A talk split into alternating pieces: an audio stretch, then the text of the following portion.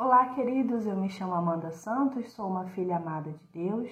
Estou aqui para compartilhar com vocês sobre Atos dos Apóstolos, capítulo 14, a parte 3 do capítulo, a parte final, que relata sobre o retorno para Antioquia da Síria. Eles pregaram as boas novas naquela cidade e fizeram muitos discípulos. Então voltaram para Listra, Icônio e Antioquia, fortalecendo os discípulos e encorajando-os a permanecer na fé, dizendo: É necessário que passemos por muitas tribulações para entrarmos no reino de Deus. Paulo e Barnabé designaram-lhes presbíteros em cada igreja. Tendo orado e jejuado, eles os encomendaram ao Senhor em que haviam confiado Passando pela Pisídia, chegaram a Panfilha e, tendo pregado a palavra em Perge, desceram para Atalia. De Atalia navegaram de volta a Antioquia, onde tinham sido recomendados a graça de Deus para a missão que agora havia contemplado, que haviam completado. Chegado ali, reuniram a igreja e relataram tudo o que Deus tinha feito por meio deles e como abrir a porta da fé aos gentios, e ficaram ali muito tempo com os discípulos. Um trecho bíblico relativamente pequeno, né, com poucos versos, mas com muitos ensinamentos.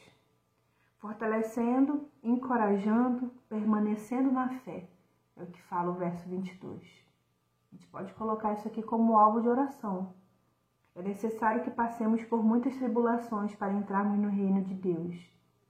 Eu lembro de um vídeo que eu assisti da pastora Camila Barros.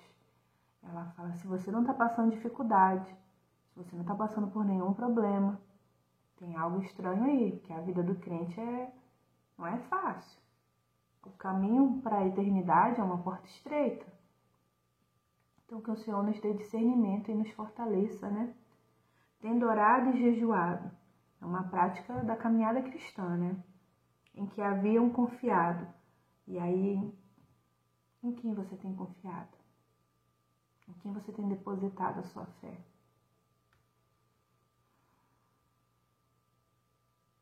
Eu quero orar, eu quero declarar a palavra de Deus aqui. Pai, muito obrigada, Jesus, por mais um dia. Peço para que o Senhor possa nos fortalecer, nos encorajar, nos ajudar na nossa caminhada cristã, que nós possamos permanecer na fé. Pai, quando a gente passar por tribulações, que o Senhor seja a nossa esperança, que o Senhor seja a nossa luz em meio a tantas trevas, que a gente sinta o Senhor conosco, que a paz que excede todo entendimento venha sobre as nossas vidas, que nós possamos orar mais, jejuar mais.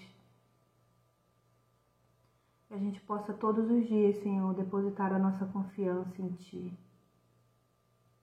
Muito obrigada, Jesus, por estar tá tendo essa liberdade de ler a Tua palavra.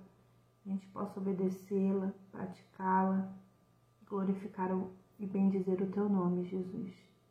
Amém. Deus abençoe o seu dia. Fique na paz de Jesus.